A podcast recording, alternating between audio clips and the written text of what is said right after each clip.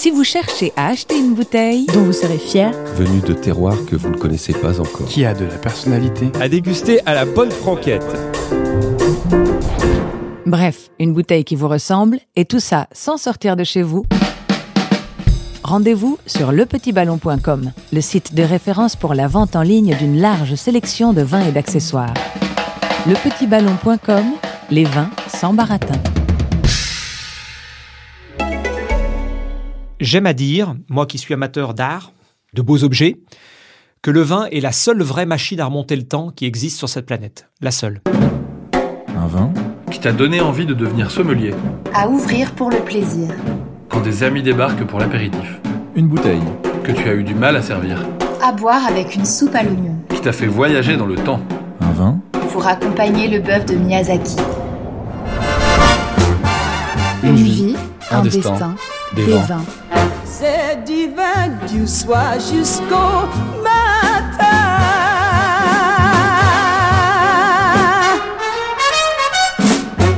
C'est divin.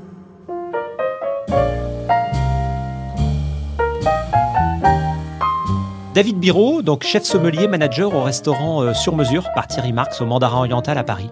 J'ai surtout euh, fait des concours de, sommellerie parce que pour euh, expliquer un petit peu plus précisément de quoi il en retourne au niveau de nos compétitions, ce n'est pas la compétition du meilleur dégustateur, c'est la compétition du meilleur sommelier. Ça nous permet en fait de mettre en avant ben, tout ce qu'on fait au quotidien dans notre métier, toutes les tâches que l'on fait dans une salle de restaurant ou même en back-office. Et donc, euh, ces concours m'ont permis de grandir. Donc, euh, effectivement, j'ai obtenu euh, le titre de meilleur jeune sommelier de France, moins de 26 ans, en 98.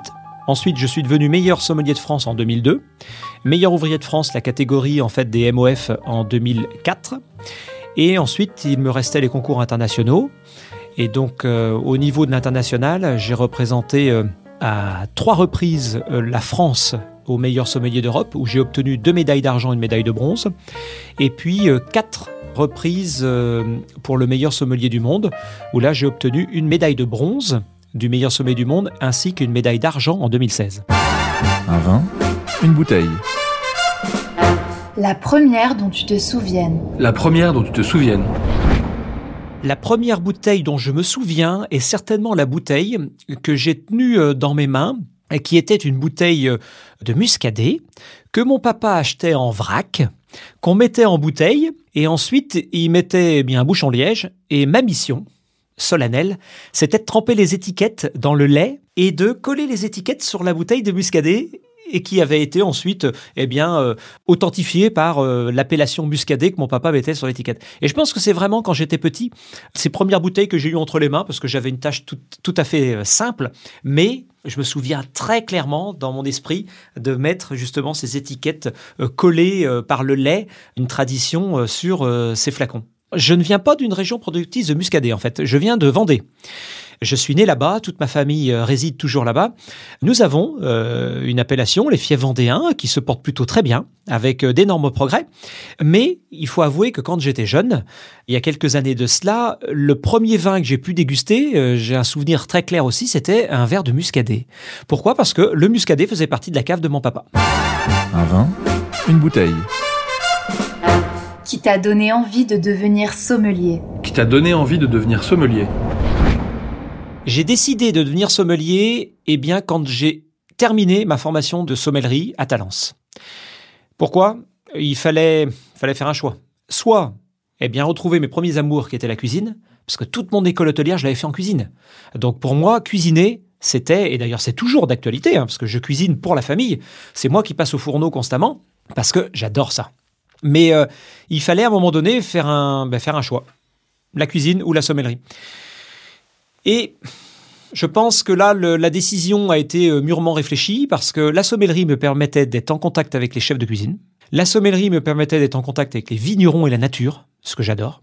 Et ensuite, la sommellerie me permettait d'être en contact avec des clients, comme vous, comme euh, plein d'autres, pour pouvoir eh bien, échanger, partager de ma passion et surtout euh, transmettre. Parce que la transmission du savoir avec les clients, c'est une chose en sommellerie, mais la transmission du savoir avec ses collègues et avec ces jeunes que nous avons en formation, elle est aussi pour moi primordiale. Donc, euh, voilà, ce déclic, il a eu lieu en 94, à la mention sommellerie. Donc 94, voilà, j'avais 22 ans. Un vin, une bouteille. Qui t'a fait voyager dans le temps. Qui t'a fait voyager dans le temps. Ça m'est arrivé plein de fois de voyager justement au travers du temps grâce au vin, mais il y a un souvenir absolument incroyable moi que j'ai eu. Et ça, ça restera gravé dans ma mémoire parce que je remercie très régulièrement euh, l'ami, le monsieur qui nous a débouché cette bouteille. On était plusieurs, on était euh, quelques collègues sommeliers et des éminents sommeliers autour de la table. C'est une bouteille de la Tâche 1942. Alors la Tâche, c'est un grand cru de la région bourguignonne, de la Côte de Nuit. Euh, C'est un monopole du domaine de la Romanée-Conti, parce que la Tâche et la Romanée-Conti, bah, c'est quelques, je dirais, mètres de distance, quelques pas dans le vignoble de distance. Et pourquoi la Tâche 42 Eh bien, il y a une raison très particulière.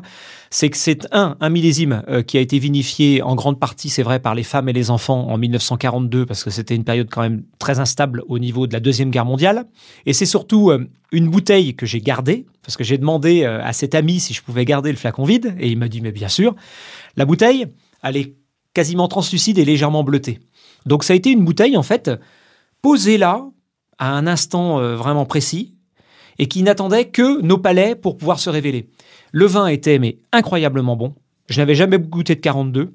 Et donc, euh, ce vin m'a fait prendre conscience que pendant une période d'instabilité et puis surtout de drame euh, sur le plan mondial, parce que tout le monde, je pense, vivait avec cette incertitude de qu'allons-nous devenir, eh bien, il y a eu des personnes qui ont fait ce vin en se disant ça fera plaisir à des palais avertis ou alors des dégustateurs.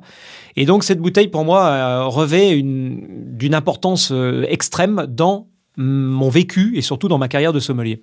Donc la tâche 42 reste un très grand souvenir. J'ai la bouteille vide et j'ai même le liège qui fermait cette bouteille. Tout était dans un état mais absolument impeccable. Et ça, ça a été un très grand moment de dégustation.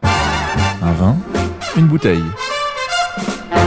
À boire avec une soupe à l'oignon. À boire avec une soupe à l'oignon. La soupe gratinée à l'oignon euh, n'est pas un plat des plus faciles. Et je peux en parler, mais de façon euh, très juste et très précise. Pour la bonne et simple raison que mon chef Thierry Marx fait une gratinée à l'oignon revisitée qui est absolument exceptionnelle, mais vraiment. Et donc, euh, il y a deux aspects dans la gratinée à l'oignon ou dans la soupe à l'oignon. C'est d'abord l'aspect sucré de l'oignon. Et ensuite, il y a euh, l'aspect eh bien euh, liquide, fluidité de par le potage. Même s'il y a un peu de consistance et un peu de croquant ou alors un peu de fondant ou un peu de, pulpeux de par euh, l'oignon qui a eh bien d'abord été caramélisé, qui a confituré et ensuite qui a été mouillé avec un souvent moi j'aime bien faire la soupe à l'oignon à la maison avec un, consommé de légumes qui vient compléter aussi l'oignon parce que Sa Majesté l'oignon a beaucoup de personnalité. Et donc, même en lui accompagnant, en mouillant justement l'oignon caramélisé avec euh, eh bien, un consommé de légumes, ça ne nuit pas du tout à ses saveurs et à son arôme, pas du tout. Et donc, euh, nous servons très régulièrement euh, ce plat qui est un des, grands classiques de la cuisine de mon chef, Thierry Marx. Et donc, je vais peut-être vous surprendre, mais l'oignon sucré et puis la fluidité, eh bien, on est toujours à la recherche d'arômes, c'est vrai, un peu rancio, un peu fruits secs, noisettes torréfiées, un peu de l'amande grillée, tout en respectant aussi une certaine consistance dans le vin qui rappelle un peu la fluidité d'une soupe à l'oignon. Et euh, je m'oriente très régulièrement hors de France pour aller sur l'île de Madère. Et nous adorons associer la soupe à l'oignon avec un Madère. Alors, Madère, il y, a plusieurs niveaux de sucrosité dans Madère. Et il y a plusieurs aussi niveaux d'âge. Mais là, la plupart du temps, on essaie d'être soit 10 ans, soit 20 ans d'âge. Parce que ça peut paraître ancien, mais pour l'île de Madère, c'est euh, relativement jeune. Mais surtout, choisir le bon cépage. Nous, euh, au restaurant sur mesure, nous aimons beaucoup associer la soupe à l'oignon avec un madère, soit à base de malvoisie, donc qui est le cépage le, plus sucré, ou alors soit avec un boal, qui est un, cépage aussi euh, ben, assez reconnu sur l'île de Madère, et qui donne eh bien, un style euh, voilà, de demi-corps, euh, mi-sucré, mi-acide, euh, mi-consistant. On se retrouve avec, ne serait-ce que la couleur, qui est étrangement ressemblante avec une soupe à l'oignon, qui a bien caramélisé, mais surtout le niveau d'acidité et l'enveloppe charnelle liée à cette légère sucrosité de cépage de Madère, eh bien, s'associe très bien à l'oignon. Un vin, une bouteille. Pour accompagner le bœuf de Miyazaki. Pour accompagner le bœuf de Miyazaki. Le bœuf de Miyazaki, c'est le bœuf wagyu, donc ce fameux bœuf japonais extrêmement persillé, un bœuf de texture plus que de goût parce que ça fond dans la bouche. C'est un vrai petit moment de bonheur. C'est un, un petit bonbon salé, si je puis dire, qui attise la gourmandise. Donc le bœuf de Miyazaki, chez nous, il est plutôt préparé euh, ce qu'on appelle façon bœuf charbon, c'est-à-dire que la tranche de bœuf wagyu, elle est saisie très rapidement. Elle, elle virevolte, elle gigote en fait sur le teppanyaki, euh, comme vous pouvez vous imaginer des scènes assez euh, comiques de certains euh, films, entre autres avec Louis de Funès. voilà, vous imaginez donc la tranche de bœuf de Miyazaki là qui qui gigote sur le teppanyaki, et une fois qu'elle est à peine cuite, et puis surtout à température, on la roule et puis on, on la laque d'une préparation noir charbon pour que cela ressemble à un petit morceau de charbon. C'est une préparation donc avec de, de la purée de légumes, un peu d'aubergine euh, grillée et puis surtout un petit soupçon de réglisse et d'épices. Donc en fait, quand on voit ce petit morceau, on a l'impression euh, d'avoir un morceau qui est euh, ben, surcuit, voire même noir. Et donc euh, là, sur ce plat, moi j'aime beaucoup accompagner euh, certains euh, pinots noirs. Pourquoi? Parce que le bœuf de Miyazaki, c'est un bœuf riche. Donc euh, il va falloir toujours, moi je trouve, lui mettre un accompagnant vin qui va réveiller en fait son, sa richesse, réveiller son niveau de gras. Et c'est pour ça que j'aime le pinot noir. Pourquoi? Parce que le pinot noir, de par son acidité et sa fine trame tannique, va réveiller euh, eh bien, euh, ce bœuf. Et surtout, la laque noir charbon que l'on a dessus rappelle étrangement les pinots noirs qui ont été élevés de façon très noble, très digne, très élégante dans les fûts de chêne, avec ce petit côté vanille, réglisse, épices douces. Donc, le bœuf de Miyazaki a besoin d'être réveillé. Il a besoin d'être justement poussé dans ses retranchements pour qu'il ne devienne pas un bœuf, ben voilà, écœurant, pas du tout, mais qu'il soit un bœuf de texture aérienne, stimulé, si je puis dire, avec le pinot noir. Donc j'aime beaucoup la Bourgogne, où même on a tendance à oublier euh, deux zones productrices de pinot noir que j'affectionne beaucoup aussi en France, qui est la zone du Sancerrois. Et euh, j'affectionne euh, ben, les pinots noirs de, de chez euh, Vincent Pinard. Il porte très bien son nom parce que ce sont des pinots noirs très aériens, très délicats, très ciselés, très dentelles, mais qui ont cette puissance justement nerveuse qui équilibre la richesse du bœuf de Miyazaki. Un vin, une bouteille. À associer à un plat du quotidien. À associer avec un plat du quotidien. Les accords du quotidien euh, sont souvent les accords, euh, euh, c'est vrai, les, les plus simples et les plus évidents. Mais à un moment donné, faut pas non plus trop se creuser la tête. C'est-à-dire que moi, je suis pas dans la quête perpétuelle, que ce soit à la maison ou alors même au restaurant, de faire l'accord, je dirais, le plus intellectuel possible. Pas du tout. À un moment donné, il y a aussi l'accord spontané. Et la plupart du temps, les accords spontanés fonctionnent aussi très bien. Donc ça peut être, oui, on parlait du steak frites, mais le, le poulet rôti frites. Le poulet rôti frites, quand on regarde cette volaille bien dorée, avec la, la, la, peau qui a caramélisé, euh, qui casse à certains endroits, euh, cette peau, elle est venue nourrir aussi une grande partie de la chair de la volaille, où il y a un côté plus sanguin, avec la, cuisse, qui, moi, euh, m'amène sur des syrahs très aériennes que l'on peut trouver, par exemple, sur la vallée du Rhône-Nord. Quand on est sur le blanc, qui lui aussi, eh bien, il a trouvé ses lettres de noblesse avec un peu plus, voilà, de, fermeté, un peu plus de, mâche, euh, parce que c'est une partie un peu moins, je dirais, euh, irriguée euh, au niveau du sang dans la volaille. Eh bien là, ça me fait penser, moi, au grand blanc, au grand blanc de la vallée du Rhône, au grand blanc de la Bourgogne, au grand chenin blanc de la Loire. Donc, je pense qu'il y a des accords très simples qui s'opèrent à la maison, et il faut surtout pas, en fait, que le cérébral emporte, euh, ben, remporte, je dirais, la bataille par rapport au plaisir. Euh, ne regrettez surtout euh, jamais le débouchage d'une bouteille. Il n'y a rien de pire pour moi que de se dire mince, j'aurais pu attendre 10 ans, ou alors mince, c'était peut-être pas la bonne bouteille qu'il fallait. Et à la rigueur, si c'est pas la bonne bouteille qu'il fallait, vous remettez un bouchon dessus, vous la mettez surtout au frais, à l'obscurité, pour éviter que le vin ne s'oxyde de trop. On débouche un autre flacon avec lequel on aura peut-être un peu plus de plaisir. Et puis, ben, le flacon qui a été mis un tout petit peu, voilà, sur euh, la voie annexe sur une, euh, une journée, eh bien, demain, il vous procurera aussi un très bon plaisir. Donc, ne pas trop attendre, soit, pour éviter que le vin ne, ne prenne une oxydation. Mais néanmoins, il y a des petites astuces comme ça qui permettent de ne pas avoir de regret à déboucher un ou deux flacons pour essayer, voilà, d'avoir cette notion de plaisir.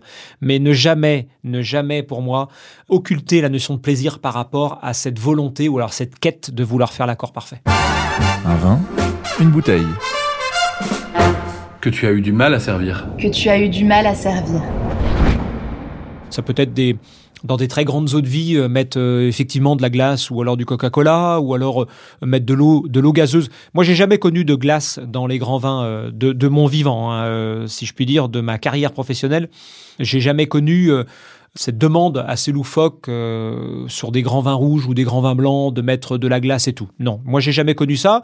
J'ai plus connu euh, le fait de mettre de l'eau gazeuse dans certains grands vins pour euh, atténuer un petit peu la puissance ou alors réduire le, le degré d'alcool. Alors ça m'a fait sourire parce que euh, moi ça c'est une pratique que j'ai connue avec mon grand-père. Le blanc limé en Vendée, nous on sait ce que c'est. Ce vin blanc euh, relativement voilà euh, euh, incisif, un peu acide, un peu vert, qui était consommé dans les campagnes et qui sur le comptoir ou sur le, le coin du zinc, mon grand-père après sa partie de cartes, eh bien avait ses collègues qui réclamaient un blanc limé. J'ai connu à la région bordelaise la Jacqueline, aussi le vin qui était coupé avec un petit peu de limonade, voilà. Donc autant j'ai eu ces demandes, mais j'ai rarement eu des demandes extrêmement loufoques concernant le vin. Un vin, une bouteille. Pour fêter un titre de meilleur sommelier. Pour fêter un titre de meilleur sommelier. J'ai bien bu, ça c'est sûr. Bon nombre de bouteilles.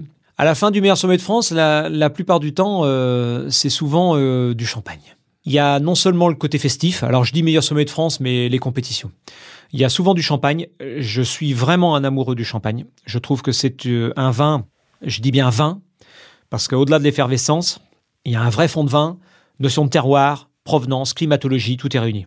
Savoir-faire, la prise de mousse, euh, l'élevage et ainsi de suite. Bon, tout est réuni pour que ça soit un très grand vin. Et donc, euh, j'aime le champagne à la fin des compétitions, non seulement pour euh, son aspect festif, que ce soit pour fêter une victoire ou pour que ce soit pour voilà pour se dire ça y est, waouh, la compétition est finie, j'ai sué beaucoup. Je suis pas arrivé sur la plus haute marche du podium, mais néanmoins, je mérite un verre de champagne. et donc, euh, la plupart du temps, euh, sont des champagnes. euh, alors, je cherche pas euh, pour l'aspect immédiat des champagnes millésimés ou alors les champagnes les, plus denses, les plus construits ou alors les plus les plus complexes, mais plutôt cet esprit bah, extra brut, brut nature, des blancs de blanc, avec beaucoup en fait de plaisir gustatif et surtout de rafraîchissement. Voilà. Donc euh, ça a souvent été quand même euh, du champagne à l'issue des compétitions. Moi, la maison Roderer, euh, pour les, les- grandes maisons avec beaucoup de classicisme et surtout avec un niveau qualitatif qui est ben, exemplaire, ça c'est vrai que la maison Roderer avec, avec ne serait-ce que voilà le, le brut qui me permet surtout d'avoir beaucoup beaucoup de plaisir. Des champagnes de vignerons aussi. J'apprécie beaucoup euh, des champagnes euh, plus orientés Pinot, par exemple, avec euh, Jean-Baptiste Geoffroy sur Cumière. J'aime beaucoup aussi quelques champagnes blancs de blanc. Je pense aussi à, à Montcuit que j'ai toujours suivi depuis ma, mes débuts en fait de sommelier à l'arpège où on avait voilà du champagne Montcuit. Donc euh, cela peut être aussi bien une grande maison historique qu'un champagne de vigneron. Un vin, une bouteille. Qui t'a piégé lors d'une dégustation à l'aveugle. Qui t'a piégé lors d'une dégustation à l'aveugle. Concernant les compétitions, j'ai été piégé euh, maintes et maintes fois parce que ce que je voudrais quand même dire à toutes les personnes qui écoutent mes propos, c'est que c'est plutôt rare quand on découvre le vin que nous avons en dégustation à l'aveugle en compétition. Alors je peux surprendre en disant ça, mais c'est que nous sommes très entraînés. Nous ménageons pas no- notre peine pour pouvoir justement essayer de goûter un maximum de vin. Néanmoins, la diversité des vins est telle sur la planète que c'est pas si évident que ça de pouvoir euh, justement reconnaître les vins. Donc, euh, nous essayons, façon entonnoir, de par notre mémoire olfactive, gustative et notre mémoire faisant référence par exemple aux couleurs, au vieillissement des vins, de se dire j'élimine en fait ça, ça, ça, ça, ça, ça, ça. C'est une phase d'élimination au fur et à mesure de la dégustation à l'aveugle pour essayer d'arriver à la fin de l'entonnoir où l'espace est si petit que peut-être on va tomber à quelques kilomètres, je dirais, près, peut-être quelques mètres près, ou alors, chose quand même très rare, tomber exactement sur la reconnaissance du vin. Donc ça, c'est plutôt assez rare. Ça m'est arrivé en compétition internationale une seule fois, où j'ai failli dire le nom du domaine, parce que j'avais reconnu le domaine. Quelques semaines auparavant, j'étais dans ce pays, c'était en Autriche, avec euh, la Warau, et euh, c'était un vin de, de chez Hitzberger, et j'étais quasi sûr que c'était un Grüner Veltliner de chez Hitzberger. J'ai pas dit le domaine, parce que pour moi, ça faisait toujours un peu trop euh, présomptueux de donner le nom du domaine. Mais par contre, j'ai scoré mais euh, impeccablement bien avec cette dégustation parce que j'étais exactement sur le cépage et le terroir. Et le vin qui m'a dans mes compétitions et je- j'en garde un très joli souvenir, mais ça m'a vraiment torturé l'esprit. C'est un vin que j'ai eu au meilleur sommelier d'Europe euh, en 2010 à Strasbourg, en finale, sur scène. Le vin était euh, sombre, très sombre. On n'y voyait pas au travers. Une couleur mais violacée, euh, voilà, c'était pire que la couleur, je dirais, cardinale. Tellement le violet, en fait, s'imprégnait sur le gras du vin, sur les parois du vin. Je mets le nez dessus, donc déjà, sur le plan visuel, la viscosité était telle, je dis mais bon sang. Le cépage déjà est très noir, donc quand on dit cépage noir, la plupart du temps c'est euh, quand même euh, climat euh, ensoleillé. Ensuite, je voyais la viscosité dans le verre, le gras s'installait de façon durable sur la paroi du verre, et en plus le gras était mais quasiment violet aussi. Et puis le vin mettait du temps à se couler sur la paroi du verre. Je dis qu'est-ce que c'est que ça? Je mets le nez dessus, ça sentait la crème de cassis. Ça sentait la crème de cassis, ni plus ni moins. Une concentration en fait de la baie de cassis avec du sucre. Mais alors la crème de cassis que fait mon père euh, en faisant euh, maturer en fait ces grains de cassis dans les bocaux euh, en plein soleil pour vraiment les faire mûrir. Et après euh, il saupoudre de sucre. Et moi c'était cette odeur, cette odeur familiale de la crème de cassis. Je goûte. Effectivement, sucrosité, densité, puissance, de l'alcool, mais pas un alcool rajouté. J'ai compris que c'était en fait un vin où l'alcool était naturel. Et puis alors une structure tannique extrêmement puissante. Et là, je dis mais qu'est-ce que c'est que ce vin? Mais qu'est-ce que c'est que ce vin? Et là, très sincèrement, j'ai pas pu donner une réponse. Mais au final, j'ai dit une liqueur de fruits et j'ai dit crème de cassis. Mais sans du tout être sûr que ça pouvait être ça, parce que il y avait des éléments gustatifs qui correspondaient pas à la crème de cassis. Et en fait, c'était un vin à base de tanat d'Uruguay. Donc en fait, un vin surmûri, concentré, et euh, avec une limite de passerillage élaborée par un domaine en Uruguay.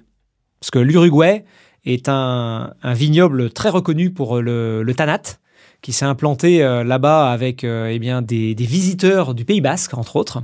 Et donc, euh, voilà, j'ai été bluffé ce jour-là parce que ça m'a énormément posé de questions en me disant, mais c'est pas de la crème de cassis, et pourtant on dirait de la crème de cassis. Un vin, une bouteille. Que tu as découvert récemment. Que tu as découvert récemment. Récemment, j'ai regoûté en fait un vin d'Assyrtiko de l'île de Santorin, un vignoble euh, dans lequel je suis allé. Et pourquoi en fait ça m'a encore euh, voilà ému, c'est parce que euh, l'histoire par exemple du monde viticole sur la Grèce, ben, il est il est bien antérieur par rapport à l'histoire viticole euh, en France. Comme je dis toujours, moi je pense que les, les philosophes grecs, en fait, ils philosophaient, mais en plus la plupart allaient philosopher sur les îles. Et moi je suis quasi sûr qu'il y avait des, coups à boire euh, avec les philosophes et qu'ils philosophaient très très bien quand ils avaient euh, un petit verre ou deux verres euh, voilà, de consommer. Et ce cépage, en fait, me fascine toujours parce que il est multifacette et surtout, il est sur un terroir mais qui est incroyablement euh, étonnant. Euh, C'est le terroir du volcanisme, c'est une caldeira euh, Santorin, c'est un volcan qui s'est affaissé, qui s'est effondré. Et euh, il y a une multitude en fait de cailloux, de la pierre ponce, de la pierre volcanique noire. Mais c'est très très très divers et varié. C'est une vraie mosaïque. On a l'impression, même sur certaines zones, qu'on a l'impression de voir des mosaïques en fait gréco-romaines de composition au sol, ne serait-ce que simplement euh, composées avec ces petits cailloux. Et pourquoi je pense à l'Assyrtiko Parce que c'est l'histoire du vignoble grec, c'est l'une des histoires du vignoble grec, mais c'est surtout que, en fait, ce cépage, au fur et à mesure que je le déguste, je comprends que c'est un cépage euh, qui euh, est une carte d'identité extrêmement fiable de ce que peut représenter, en fait, l'histoire du monde viticole, ben une partie de l'histoire du monde viticole. Il y a deux domaines que j'affectionne quand même beaucoup, c'est vrai, j'aime beaucoup Sigalas, j'aime beaucoup Adidakis. Il faut avouer qu'il y a, il y a quelques domaines euh, sur Santorin que j'affectionne beaucoup et je vends euh, très régulièrement des vins de, de Grèce et je suis très étonné euh, avec la facilité déconcertante que l'on peut parfois avoir pour proposer des vins grecs dans notre salle de restaurant avec un vrai intérêt de la clientèle. Un vin, une bouteille. Quand des amis débarquent pour l'apéritif. Quand des amis débarquent pour l'apéritif. Pour rester dans la simplicité, quand les amis débarquent, euh, des fois à l'improviste, ça peut arriver, parce qu'il faut toujours... euh, un conseil, moi j'ai toujours une bouteille de vin effervescent, une bouteille de vin blanc euh, dans le frigo. un vin effervescent, que ce soit Champagne, que ce soit effervescent de la Loire avec Vouvray, Montlouis, ou que ce soit même des créments. J'affectionne beaucoup le crément d'Alsace aussi. Et donc, j'ai toujours cette mise en place, si je puis dire. Ça, c'est professionnel. C'est dans les, dans les gènes d'avoir une mise en place, d'avoir un vin effervescent, quel qu'il soit, ou, et un vin blanc au frais, déjà tout prêt. Un vin, une bouteille. À ouvrir pour le plaisir. À ouvrir pour le plaisir. En Gamay, moi, j'apprécie beaucoup ce que fait euh, Jean-Marc Burgot sur Morgon, sur Côte de Pie. Ça fait partie, moi, de mes, références sur la zone du Beaujolais. Mais euh, j'affectionne aussi beaucoup, euh, on en parlait tout à l'heure, des pinots noirs. Et j'aime bien, moi, les pinots noirs qu'on peut trouver sur le centre-Loire avec les Mentou Salon. Et il y a des, vraiment des, des noirs très fringants. J'aime beaucoup aussi quand c'est vinifié de façon très aérienne et surtout très délicate le Cabernet Franc de la Loire. Je pense en l'occurrence aux Anjou aux Saumur qui peuvent être des vins rouges de grande garde avec beaucoup de classes de distinction. Mes racines étant vendéennes, moi le Cabernet Franc, j'ai toujours connu comme le chenin.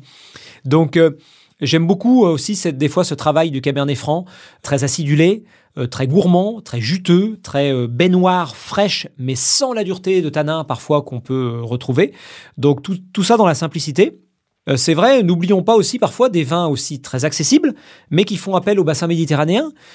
Euh, je ne déroge pas, moi, à la règle euh, concernant mon amour de tout type de vin. Et que ça m'arrive de consommer des vins rosés avec beaucoup de délectation. Et je pense en l'occurrence euh, des vins sur la Londe euh, ou alors sur les coteaux varois euh, qui nous donnent des, vins rosés mais extrêmement distingués, bien vinifiés, qui sont pas, vous savez, dans l'arôme des arômes fermentaires trop travaillés sur un, trop gros travail, vous savez, de vinification, alors qu'on peut faire des vins rosés de soif, de fruits, de plaisir, très gourmands, très gouléants sans se dire oui mais le vin rosé c'est pas un vin. Je suis pas d'accord. Moi le vin rosé fait partie des galaxies des vins. Un vin? Une bouteille. À déboucher pour une occasion exceptionnelle. À déboucher pour une occasion exceptionnelle. Pour une occasion exceptionnelle, euh, c'est forcément une bouteille euh, la plupart du temps exceptionnelle. Alors ça peut pas être régulier, très sincèrement, mais euh, cela peut être un, un, très grand chardonnay de Bourgogne en allant sur les grands crus, parce que je suis fan quand même du chardonnay de Bourgogne. Pourquoi je dis quand même? Parce que Beaucoup diront que le chardonnay, euh, il y en a aussi des très grands dans d'autres pays, mais néanmoins, moi j'ai pu faire des dégustations comparatives avec euh, des grandes régions productrices de chardonnay autres que la Bourgogne, en dehors de nos frontières, si je puis dire. Il faut quand même avouer qu'on revient très régulièrement sur la qualité et le potentiel de vieillissement et la distinction des chardonnays sur la Bourgogne. Donc j'aime bien, pour des occasions exceptionnelles, me faire plaisir avec un, grand euh, cru sur la Bourgogne, sur la côte de Beaune. Et pourquoi j'aime beaucoup euh, le chardonnay bourguignon, c'est parce que on peut le servir souvent à une température qui est de l'ordre, vous savez, de, 15-16 degrés. On flirte avec certaines températures de service des vins rouges euh, frais, par exemple, qui où on est plutôt dans l'ordre de 18 degrés ou 16-18 degrés. Mais néanmoins, la dimension de ces grands chardonnays bourguignons est parfois une dimension qui est décuplée par la température de service. Un vin, une bouteille. À partager avec Thierry Marx. À partager avec Thierry Marx. Je trinque avec Thierry Marx, ça m'est déjà arrivé, c'est vrai. Si je trinque avec lui, je débouche une bouteille de saké. Parce que il adore le saké, tout comme moi. Il connaît très bien le saké et euh, il a une image très juste du saké. C'est que quand il, euh, il, fait de temps à autre des retraites pour faire quelques cours de, de kendo, parce que non seulement c'est un judoka, mais c'est un kendoïste. Et donc mon chef, euh, je m'attaque pas à mon chef, hein, vous imaginez bien, hein, parce que entre le judo et le kendo, vous savez, prendre une prise de judo ou alors prendre un coup de, sabre du kendo. Euh, non, je plaisante parce que euh, c'est un chef maintenant avec lequel je collabore depuis euh, dix ans. J'apprécie beaucoup cette collaboration. C'est un, chef, moi, qui est en train de me marquer dans ma carrière professionnelle. Mais je partage avec lui une bouteille de saké parce que je sais que la bouteille de saké, on la finira tous les deux. Et j'en viens à cette image, c'est que quand lui pense au, à l'ambiance japonaise, les forêts.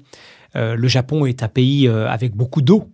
Et euh, lui, il assimile en fait la qualité des grands sakés à l'eau de source en fait qui coule et ce pouvoir rafraîchissant que le saké peut avoir au même titre qu'une eau de source qui jaillit en fait des montagnes japonaises. Et quand on va dans les provinces les plus reculées où il y a des productions donc de saké avec les rizières bien évidemment, mais surtout les sources très pures parce qu'il y a une recherche de sources très pures, comme fut un temps les producteurs de whisky quand ils se sont orientés vers la vallée du Speyside, c'est qu'ils cherchaient des sources les plus pures possibles pour élaborer un produit le plus pur possible. Et donc j'aime beaucoup partager un verre de saké avec lui parce qu'il affectionne beaucoup cela. Et euh, c'est surtout euh, pour lui un vrai moment de partage et un partage très euh, sobre, très solennel, très discret, très fin comme la culture à la japonaise. Donc oui, je veux bien, et ça m'est déjà arrivé, hein, mais je veux bien continuer à partager une bouteille de saké avec Thierry Marx. Un vin, une bouteille. Pour remplacer le vin. Pour remplacer le vin. Comme le dit si bien Xavier Tuisa, là, mon copain sommelier, qui excelle au niveau du saké, là où le vin commence un peu à peiner au niveau de certains accords avec certains plats, on pense entre autres aux, aux légumes fermentés par exemple, à l'artichaut, eh bien le saké, il trouve sa place. C'est pour ça qu'on dit que le saké est un parfait complément du vin sur les accords. Et puis, euh, autre aspect concernant le saké, c'est assez étonnant parce que on est à peu près sur les très très jolis sakés, à peu près entre 14 et 16 degrés euh, d'alcool. Donc, ça reste pour la plupart des autres vins quand même 2 degrés de plus la plupart du temps, ou 2 degrés et demi de plus. Néanmoins, vous avez une digestibilité avec le saké qui est incroyable. Un vin, une bouteille. La dernière que tu aies bu. La dernière que tu aies bu. La dernière bouteille que j'ai bu, eh bien, c'est un millésime tout jeune, parce que c'est un copain vigneron, Thierry Germain, qui est venu à la maison, et il nous a amené euh, sa série de 2019. C'est tout frais, c'est vrai, mais il y a un vin euh, dans sa série et dans son, euh, je dirais, son panel d'excellents vins, qui est un vin incroyable qui s'appelle Franc de Pied. Donc en fait, c'est une parcelle qui n'est pas euh, issu de vignes greffées. Ce sont des vignes qui sont plantées sur un sol où le phylloxéra, ce petit puceron qui nous cause euh, moult euh, tracas en grignotant les racines et en, en, ben, en tuant au fur et à mesure nos, nos cèpes, eh bien là, cette parcelle, elle est franche de pied, comme on dit, c'est-à-dire qu'elle n'a pas été greffée sur des porte-greffes d'origine américaine. C'est-à-dire qu'on a, je dirais, plus de papier buvard entre ce que représente le cépage et le terroir. On n'a pas euh, de filtre, si je puis dire, si je peux euh, imager le, le, pied greffé. Et donc, euh, ça peut être euh, étonnant de dire que voilà, mon, mon joli souvenir là, dernièrement, c'est un 2019. Mais c'est pourquoi? C'est parce que, mais ce 2019, mais du fruit, du fruit, du fruit. La couleur, c'était euh, comme euh, voilà une ponction euh, d'un peu de notre sang. C'était un violet mais opaque, très dense. Couleur mais d'une jeunesse incroyable. C'est très jovial mais très plaisant, ne serait-ce que voir la couleur. Ce violet là, on a l'impression d'avoir voilà de l'encre violette qui sort de l'encrier. On s'en en mettait sur les bouts de doigts ou même sur les lèvres et c'était coloré. Mais un fruit mais exubérant, très intense et surtout la texture en bouche de ces francs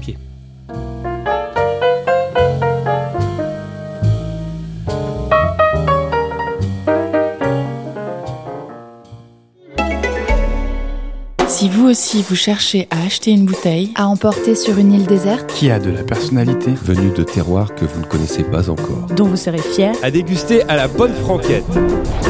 Bref, une bouteille qui vous ressemble, et tout ça sans sortir de chez vous. Rendez-vous sur lepetitballon.com, le site de référence pour la vente en ligne d'une large sélection de vins et d'accessoires. Lepetitballon.com, les vins sans baratin.